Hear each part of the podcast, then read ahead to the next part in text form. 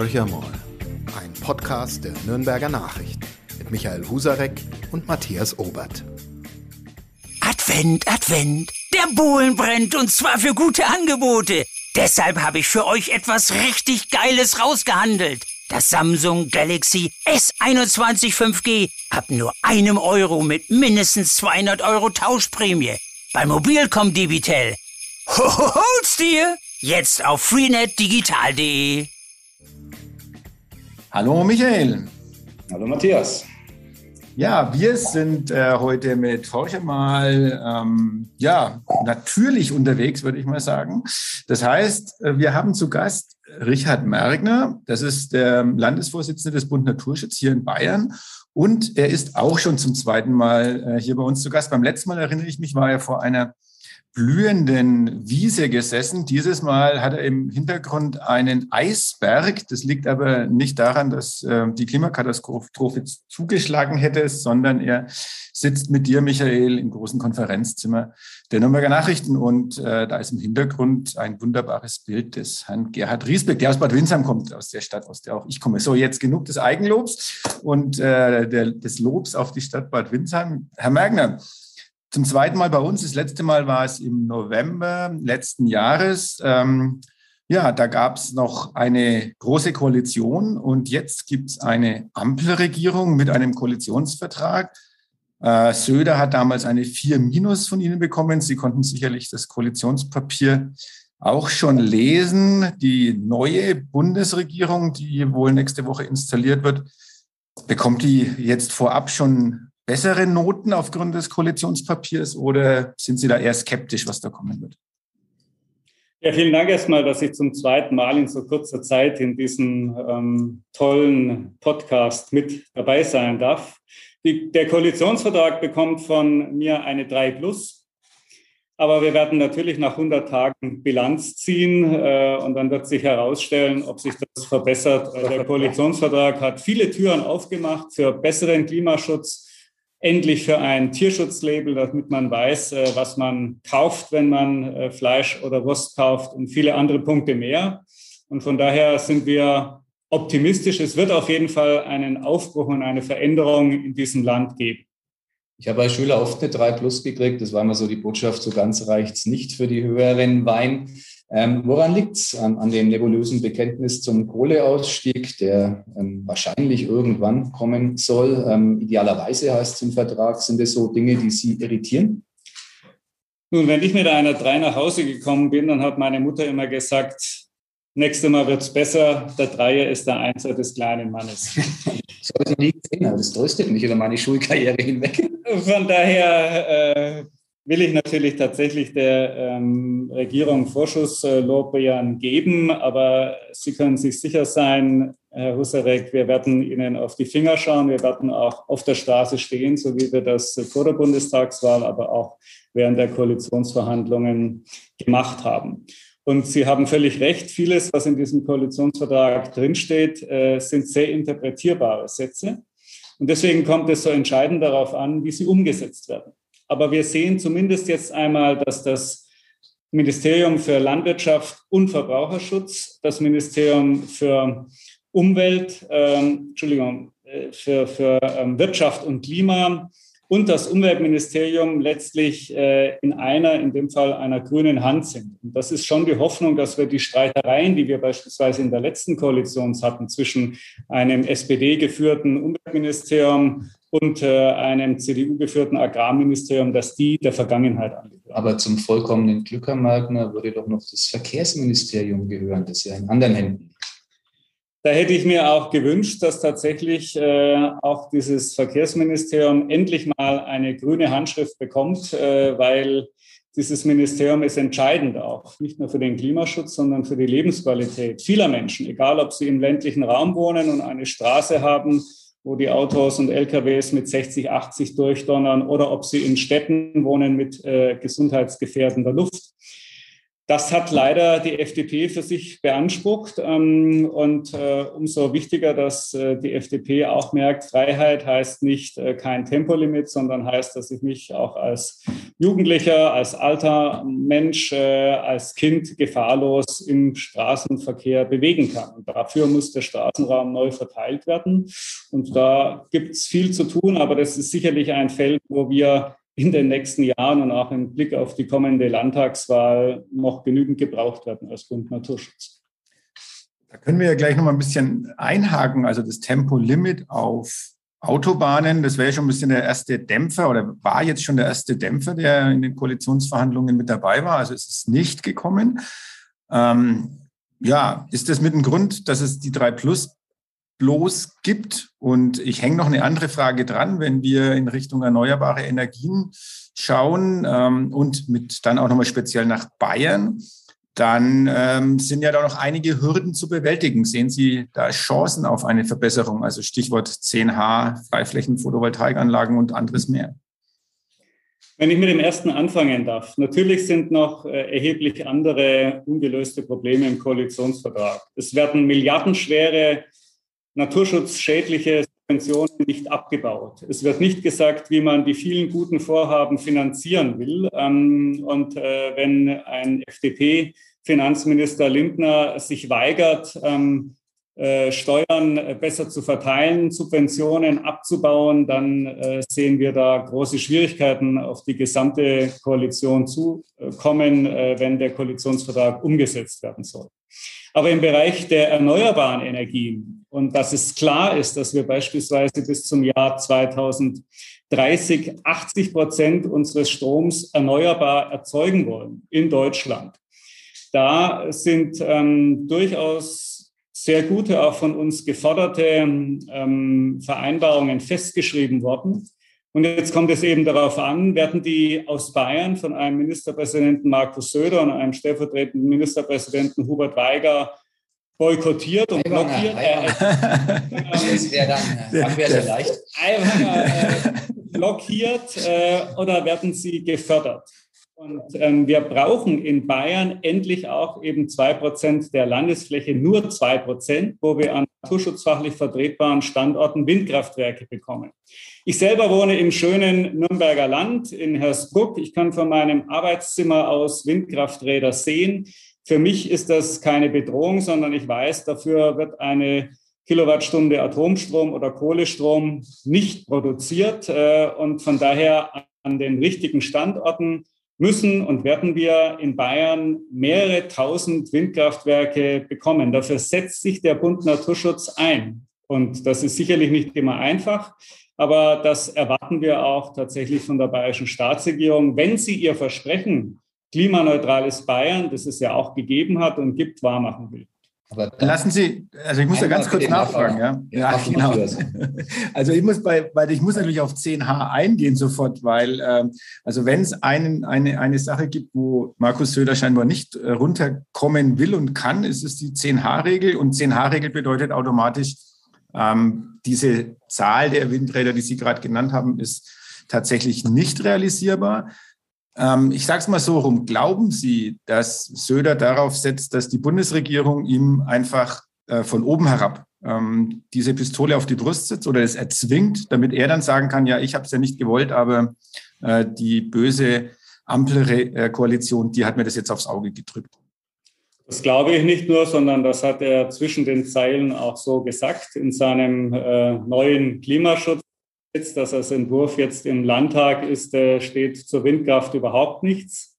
Auch die Photovoltaikpflicht ist nur sehr eingeschränkt drin. Natürlich setzt er da auf die Ampelregierung und ich lese den Koalitionsvertrag so, dass damit die 10H-Regel abgeschafft wird durch die Änderung im Baugesetz, die es den Ländern eben nicht mehr ermöglicht, hier eigene Regelungen zu schaffen und dass die Bundesländer verpflichtet werden, die zwei Prozent der Landesfläche auszuweisen um dort Windkraftwerke an naturschutzfachlich ähm, und auch vom Vogelschutz her und Fledermausschutz her sinnvollen Standorten äh, planen zu können. Selbst wenn Ihre Interpretation stimmt, Herr Magner, bin mir nicht ganz sicher, ob das juristisch schon final geklärt ist, wird es ja so sein, dass es Menschen gibt, die aus den Fenstern in Bayern schauen, die nicht beim Bund Naturschutz sind und nicht äh, an vorderster Front für Umweltschutz kämpfen und damit ihre Begeisterung und ihre Einsicht, äh, das hilft uns, Atomstrom beispielsweise zu vermeiden, teilen. Wie begegnet sie diesen berechtigten Sorgen? Viele Menschen haben ja Angst, es ist zu laut. Äh,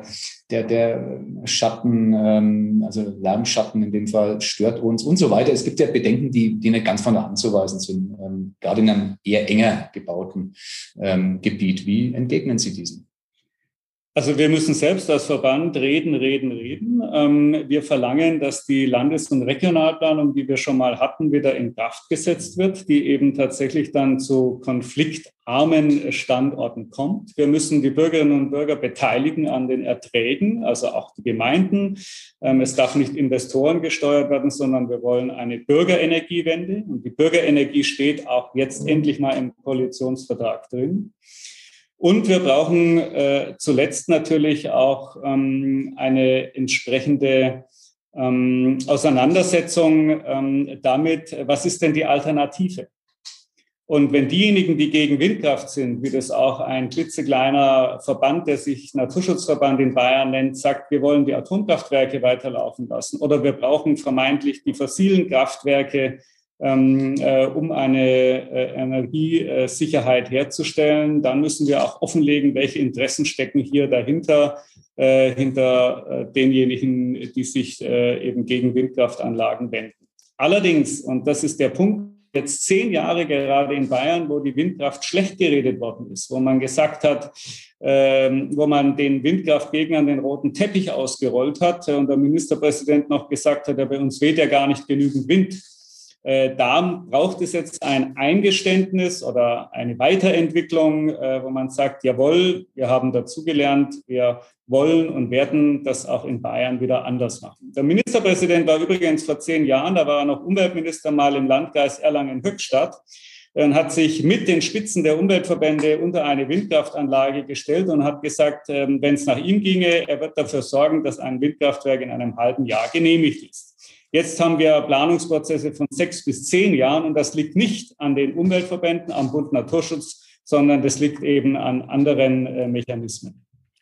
Da würde ich äh, gleich nochmal nachhaken. Also wenn, wenn Markus Söder ähm, sozusagen sich innerhalb eines Jahrzehnts so gewandelt hat, dann äh, muss man ja jetzt mit Blick auf eine Diskussion über die Kernenergie das Schlimmste befürchten. Wie, wie geht es da einem Vorsitzenden des Bund Naturschutz, wenn in Europa äh, die Kernenergie aufersteht wie Phönix aus der Asche? Zum Glück ist es nicht so. Es gibt nur Absichtserklärungen von äh, Großbritannien, der derzeitigen äh, konservativen Regierung, und von Frankreich, partiell auch eben von Tschechien. Aber real ist die Atomenergie weltweit auf dem Rückzug. Und sie kann eigentlich nur noch in Diktaturen oder mit entsprechenden staatlichen Subventionen gebaut werden. Äh, es ist glasklar, dass die erneuerbaren Energien, zu denen natürlich auch Speicher gehören, erheblich günstiger sind. Von den Risiken mal ganz abgesehen. Und deswegen setzen wir darauf, dass tatsächlich in der Europäischen Union, wo das im Moment diskutiert wird, äh, es nicht dazu kommt, dass man Kraft und äh, ähm, Gas äh, als äh, vermeintlich nachhaltig einstuft. Ähm, aber wir wissen, dass da hart gekämpft wird, weil beispielsweise Frankreich an der Atomenergie auch festhält, weil sie den Ausbau der erneuerbaren Energien verschlafen hat und weil sie außerdem Atommacht bleiben wollen. Das gehört hier leider zusammen, wird in der Regel nicht gesagt. Jetzt hat die Atomenergie ja einen Vorteil, zumindest ähm, ist es ein Energieträger, der Klima nicht beeinträchtigt, die Erderwärmung meine ich jetzt. Ähm, es gibt viele andere, die das tun, die konventionellen Energien, die sollen jetzt so langsam abgeschaltet werden, regenerative Energien kommen. Wir sind auf dem 1,5 Grad Pfad, hat Robert Habeck von den Grünen, künftiger Klimaminister und Wirtschaftsminister gesagt. Ähm, dass wir auf dem Pfad sind, bezweifelt keiner, aber erreichen wir auch das Ziel rechtzeitig? Oder ist es für Sie gar nicht so entscheidend, dass man ähm, die Jahreszahl schafft, die man sich als Ziel gesetzt hat? Also wir erreichen sie auf jeden Fall nicht, indem wir Atomkraftwerke weiterlaufen lassen oder meinen, neue bauen zu wollen oder den Strom von Atomkraftwerken zu beziehen. Ähm, wir können sie tatsächlich erreichen, wenn wir die bestehenden technischen Energieeinspar- und Effizienzpotenziale nutzen. Also ich gebe mal ein Beispiel. Wenn Sie ein Diesel- oder Benzinerauto haben und da schon gut gerechnet auf 100 Kilometer äh, fünf oder sechs Liter brauchen, dann brauchen Sie eben mit einem Elektroauto ähm, 1,5 bis 1,8 äh, äh, umgerechnet Kilowattstunden, also Liter äh, umgerechnet in Kilowattstunden. Das heißt, Sie haben hier ein immenses Einsparpotenzial für die gleiche Fahrleistung. Ähm, in diesem Bereich könnte ich Ihnen noch viele Beispiele erzählen, von der LED-Birne im Vergleich zu einer äh, Glühbirne oder auch einer älteren Energiesparlampe.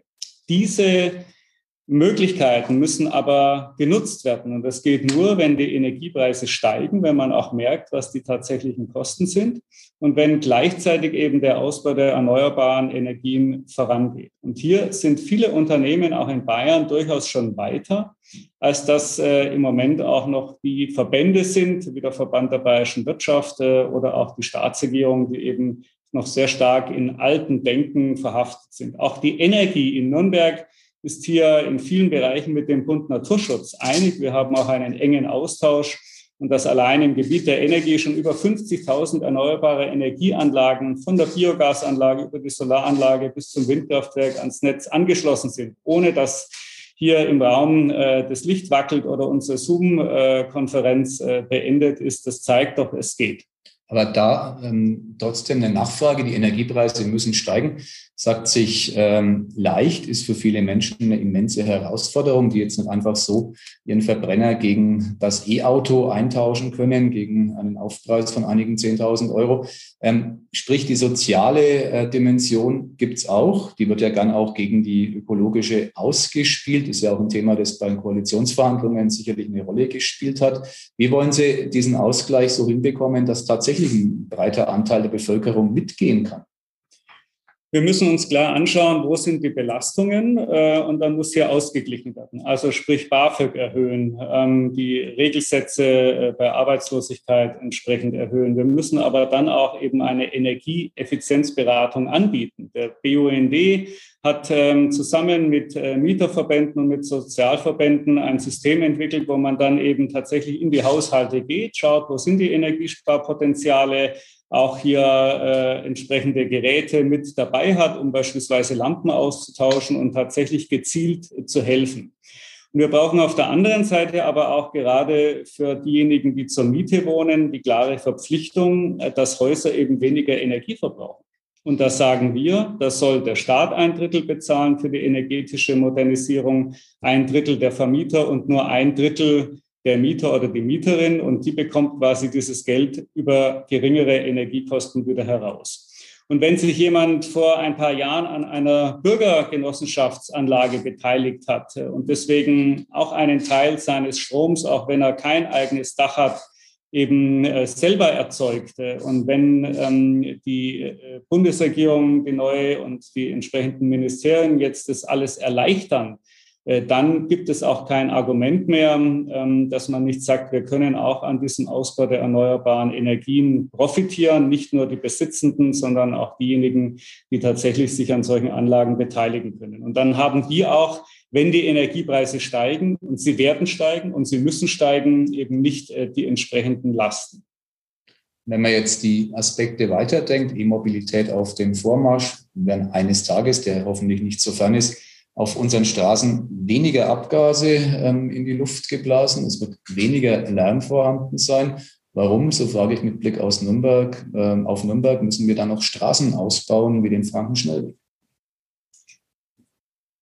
Ja, das frage ich mich auch und ich hoffe, dass es auch hier zu einem Umdenken kommt. Wir wollen nicht nur keinen ausgebauten Frankenschnellweg, sondern wir wollen auch ein Ende des Straßenbaus in Bayern und auf der anderen Seite eben einen massiven Ausbau von sicheren Rad- und Fußwegen, von einem öffentlichen Verkehr, der funktioniert äh, und zum Beispiel von einem Zug, der von München nach Nürnberg am Abend keine Zwei-Stunden-Lücke hat, äh, so dass man nicht nur um neun und um elf, sondern auch um zehn fahren kann. Mich wundert es schon längst, dass dies Ministerpräsident Markus Söder anscheinend fährt er zu wenig mit dem Zug noch nicht durchgesetzt hat.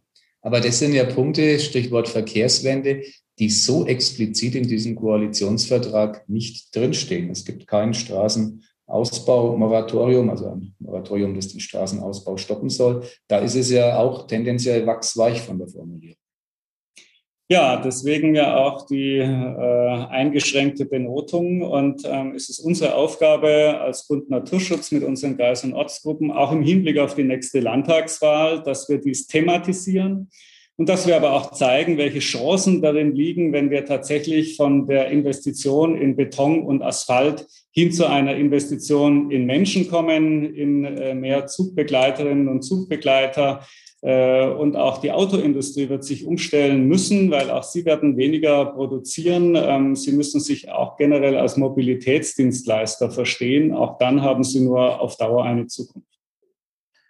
Ich würde gerne nochmal bei dem Thema Frankenschnellweg bleiben, weil ähm, ist jetzt am Bund Naturschutz natürlich nicht vorbeigegangen, dass auch der ADAC eine Umfrage gemacht hat. Ähm, jetzt werden Sie wahrscheinlich sagen, ein wenig überraschendes Ergebnis, aber wir müssen ein bisschen ähm, zwei, drei Sätze vielleicht schon noch zu der Historie sagen. Einerseits, ähm, wo wir im November letzten Jahres miteinander gesprochen haben, da war der Mitgliederentscheid des Bund Naturschutz noch nicht durch. Also da ging es ja um den Bund Naturschutz, die Ortsgruppe Nürnberg. Dann gab es den Mitgliederentscheid, da ging es darum, ob man im Vergleich zustimmen soll, der damals am, auf dem Tisch lag, also vom Gericht vorgeschlagener Vergleich.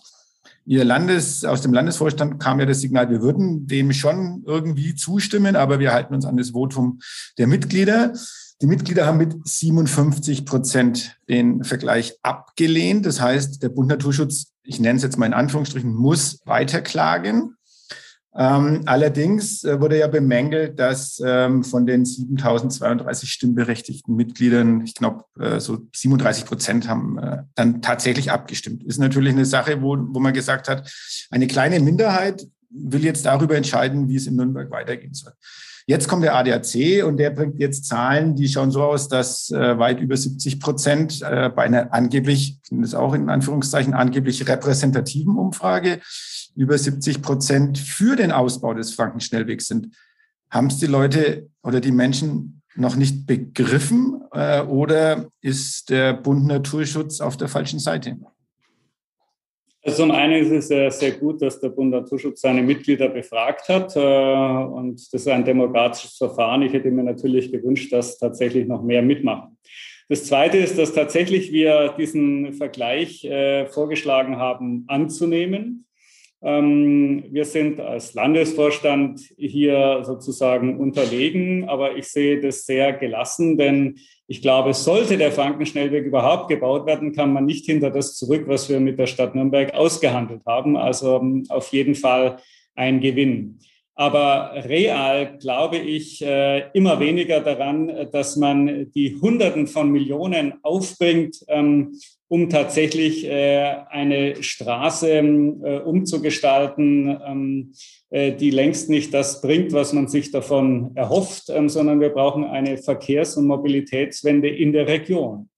Und wenn uns Corona etwas gezeigt hat, dann auch, ähm, dass das Homeoffice massiv zugenommen hat, äh, dass wir tatsächlich leerstehende Parkhäuser haben, dass auch die Straßen partiell, zumindest im Pendelverkehr, weniger belastet sind und dass wir uns auch fragen müssen, ob das kurzzeitige im Stau stehen äh, tatsächlich äh, jetzt unser Hauptproblem ist. Ich glaube nicht.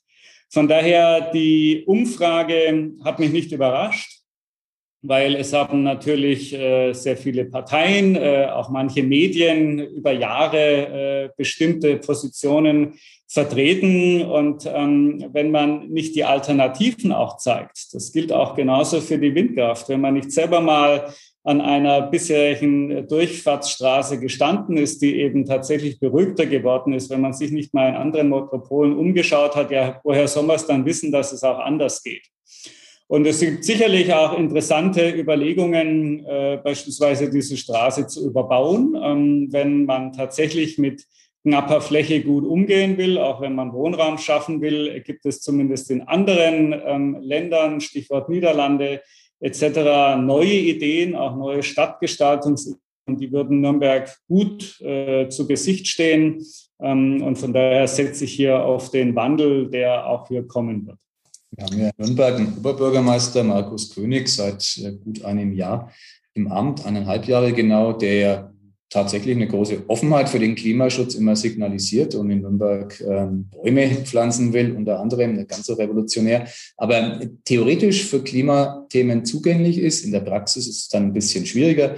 Hätte es ein Christkindles mal gegeben, hätte das Klimacamp vom Sebalder Platz weichen müssen. Wie bewerten Sie die bisherige Amtszeit unter dem Aspekt des Klimaschutzes mit Blick auf die Geschehnisse hier in Nürnberg? Also ich kann noch nicht feststellen, dass äh, in der Öffentlichkeitsarbeit und auch in der Verwaltung sozusagen ein Ruck durchgegangen ist. Ähm, aber sicherlich ist es auch geschuldet äh, der Corona-Pandemie, wo sowohl der Oberbürgermeister wie auch die für den Bereich zuständige Umwelt- und Gesundheitsreferentin natürlich massiv gefordert waren und gefordert ähm, ich hoffe, dass äh, nicht nur die Verwaltung mit dem Oberbürgermeister an der Spitze, sondern auch der Stadtrat nun ähm, die ähm, aktuelle politische Lage analysiert, auch den Koalitionsvertrag und dann mal zu einer Sitzung einlädt, äh, was bedeutet das jetzt für uns? Weil es gibt natürlich für die Stadt Nürnberg, auch für die Metropolregion hehre Ziele, aber wir hinken äh, bei der Erreichung dieser Klimaschutzziele weit zurück.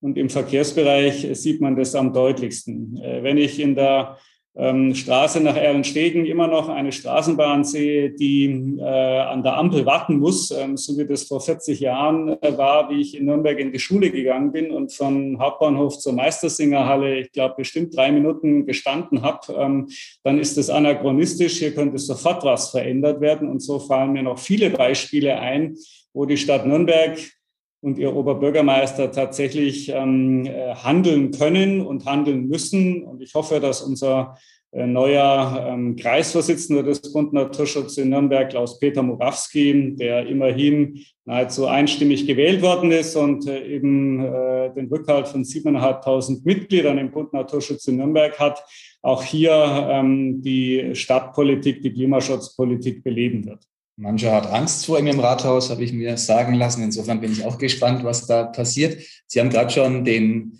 Darf ich mal ganz, ich muss ganz kurz reingrätschen, weil vielleicht müsst ihr mal für unsere jüngeren Zuhörer erklären, wer Klaus-Peter Morawski ist. Also mein nicht befangen, ich versuche das mal. Der ist ein politisches Schwergewicht mit Wurzeln in Nürnberg und äh, reüssiert hat er im Nachbarland Baden-Württemberg, wo er maßgeblich, so würde ich es mal formulieren, am Aufstieg der Grünen zur Regierungspartei beteiligt war und als langjähriger Leiter der Staatskanzlei buchstäblich die rechte, in dem Fall vielleicht besser die linke Hand von Winfried Kretschmann gewesen ist. Und dann zog er sich zurück aus der Politik. Und äh, ja, jetzt ist er wieder aufgetaucht in seiner Heimatstadt Nürnberg, in die er sich eben zurückgezogen hat als BN-Chef. Ist, ist das so einigermaßen korrekt? Voll korrekt und äh, da sieht man auch die politische Unabhängigkeit des äh, Bund Naturschutz, weil unser ehemaliger Kreisvorsitzender Dr. Otto Heimbucher, der ja noch für die CSU im Stadtrat sitzt, äh, hat äh, durchaus auch Herrn Morawski, der bekannterweise Grüner ist, äh, auch für dieses Amt gewonnen. Das heißt, der BN macht ähm, vor, welche Koalition Nürnberg künftig regieren will. Das war eine halbernste Anmerkung. Aber ich wollte eigentlich nochmal auf den ÖPNV hinaus den Sie angeschnitten haben, Herr Magner. Da gibt es in Nürnberg ein 350-Euro-Ticket, das da kommen soll, mit einer klaren Beschlussvorlage des Stadtrats.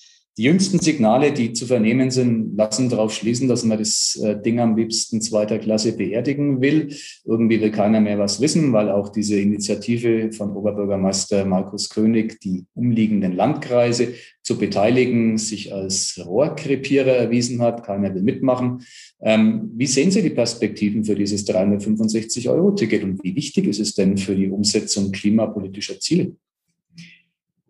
Also ich glaube, dieses Ticket, wie es danach immer heißt, äh, das muss kommen. Und wir sehen in unserem Nachbarland in Österreich, dass es durchaus möglich ist, äh, von einer engagierten äh, Umwelt- und Mobilitätsministerin so etwas aufzusetzen und dann durchzuziehen. Und von daher ist nun hier mal die bayerische Verkehrsministerin Frau Schreier gefragt, ähm, eine Lösung zu finden. Wenn es nur daran liegt, dass beispielsweise der VGN und die VAG sagen, ja, wir kriegen die Leute gar nicht unter, dann, ähm, also dass man vor der zusätzlichen Nachfrage ähm, äh, sich die zusätzlichen Nachfrage nicht erwehren kann, dann muss halt hier etwas geändert werden. Und ähm, die anderen Argumente, das ist zum Teil wirklich Kleinstaaterei aus den Landkreisen. Ähm, es gibt in Deutschland viele Verkehrsverbünde, da ist es erheblich einfacher äh, zu fahren, ähm, als das äh, hier der Fall ist. Und es muss auf jeden Fall günstiger werden. Es kann nicht sein, äh, dass wir in diesem Bereich abschreckende Kosten haben, die viele auch dazu verführen und zu sagen, ja, wenn das Auto eh vor der Tür steht, dann ist es billiger, was in der Regel auch nicht stimmt. Ähm, aber wir meinen auch als Bund Naturschutz, es darf nicht kostenlos sein, aber es muss einfach sein. Und ähm, dieses 365 Euro Ticket, ein Euro am Tag, ist nun mal sehr eingängig gewesen. Es ist ja äh, eigentlich in Wien das erste Mal richtig ausprobiert worden. Wir haben aber auch durchaus ja schon Städte, wo man tatsächlich auf den kostenfreien Nahverkehr gesetzt hat. Vielleicht ein Blick noch über die Landesgrenzen. Was wir von Frankreich lernen können, da gibt es eine Nahverkehrsabgabe. Die muss jedes Unternehmen, ich glaube ab zehn Beschäftigten, zahlen. Und die kommt direkt dann den Kommunen zugute. Und damit haben wir in Frankreich eine Renaissance der Straßenbahn. Wir haben einen wirklich erheblich verbesserten Ausbau des öffentlichen Verkehrs als wenn wir eben über komplexe Verfahren, Gemeindeverkehrsfinanzierungsgesetz, irgendwelche Kosten-Nutzen-Faktoren nachweisen müssen und es dann über den Bund geht etc. Also von daher, wir erleben das ja im Moment an der Stadt-Umlandbahn in Erlangen, wo ja auch Nürnberg ein Stück weit dranhängt. Dafür hat sich der Bund Naturschutz schon vor 30 Jahren eingesetzt. Und es ist wirklich ein Trauerspiel in Bayern und in einer Stadt, wo der Siemens-Konzern seinen Sitz hat, dass da nicht endlich und bald tatsächlich auch meinetwegen ein Siemens-Straßenbahnprodukt durch die Gegend fährt. Lassen Sie mich da noch mal ein bisschen nachhaken, ja, weil ähm, ich komme ja vom Lande und ähm, Manch einer hier draußen wird einfach nur mit einem Lächeln ihre ähm, Aussagen hinnehmen, weil wenn ich, ähm, gehen wir mal von Bad Windsheim noch zehn Kilometer weiter raus, und ich wohne dann in einem Ort, der keinen Bahnanschluss hat, wo die Bahn sowieso nur alle eine Stunde mal vorbeischaut und äh, zwei Stundenlücken äh, nach München, also zwei Stundenlücken sind uns eher bei uns gang und gäbe als ähm, die Ausnahme. Also gehen wir mal raus, zehn Kilometer aus dem Örtchen Bad Windsheim raus und ähm, ich habe dort jemanden sitzen, der 20, 30 Kilometer auf die Arbeit zu fahren hat. Der hat ein müdes Lächeln für das übrig, was Sie gerade erzählen und der glaubt auch nicht daran, dass der ÖPNV auf dem Land jemals so ausgebaut werden kann, dass ich wirklich ähm, vernünftig zu meiner Arbeitsstätte in die Schule oder zum Studium kommen kann. Was entgegnen Sie diesen Menschen? Also es ist keine Hexerei, dass es auch im ländlichen Raum einen Stundentakt von 5 bis 24 Uhr mindestens gibt, an Wochenenden noch länger. Und dafür muss nicht nur ein großer Bus durch die Gegend fahren, sondern da kann ich das gesamte Arsenal einsetzen. Das reicht vom äh, Anruf Sammeltaxi über den Rufbus ähm, bis hin eben äh, zu auch einer entsprechenden Verknüpfung mit der Bahn, bis hin zu attraktiven ähm, Carsharing äh, und Bike-Angeboten, äh, so dass ich tatsächlich eben die Verkehrsmittel, die umweltverträglicher sind, auch äh, gut nutzen kann. Und ich bin selber im ländlichen Raum aufgewachsen, am 1000 Einwohnerdorf, wo am Samstag um 14 Uhr der letzte Bus gefahren ist. Wir haben immer noch solche Situationen, selbst in äh, Regionen, die sich Metropolregionen nennen. Und das ist ein Versagen der Verkehrspolitik. Weil wenn ich bei Ihnen im Landkreis schaue, wie die Straßen ausgebaut sind, die Kreisstraßen, die Staatsstraßen, die Bundesfernstraßen, und wenn ich dann die Bushaltestellen sehe, wo äh, nicht einmal ein Dach drüber ist, dann sind hier einfach die falschen Investitionsprioritäten gesetzt worden. Und wir kennen natürlich Landkreise, wo das anders gemacht worden ist und wo man auch zeigen kann, dass dann die entsprechenden Zahlen hochgehen. Ich habe vorher noch vergessen, wenn Sie als Arbeitnehmer oder Arbeitnehmerin zum Beispiel auch einen Expressbus hätten nach äh, Erlangen oder Herzogenaurach oder Nürnberg, äh, wo Sie Musik hören können, äh, Zeitung lesen etc., und das Ganze ist noch günstiger, dann überlegen Sie vielleicht doch, ob Sie das Auto stehen lassen, wenn Sie überhaupt eines haben.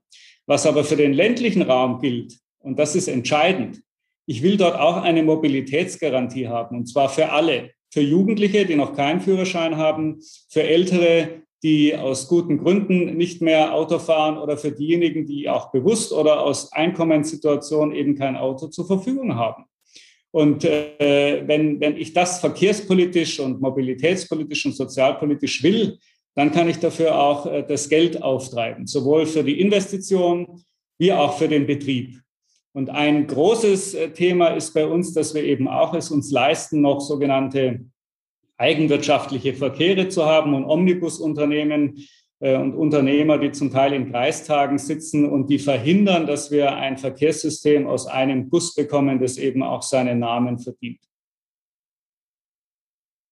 Ja, klare Ansage. Sein, Matthias, und B muss zum Club überleiten. Ich kann das nicht so gut.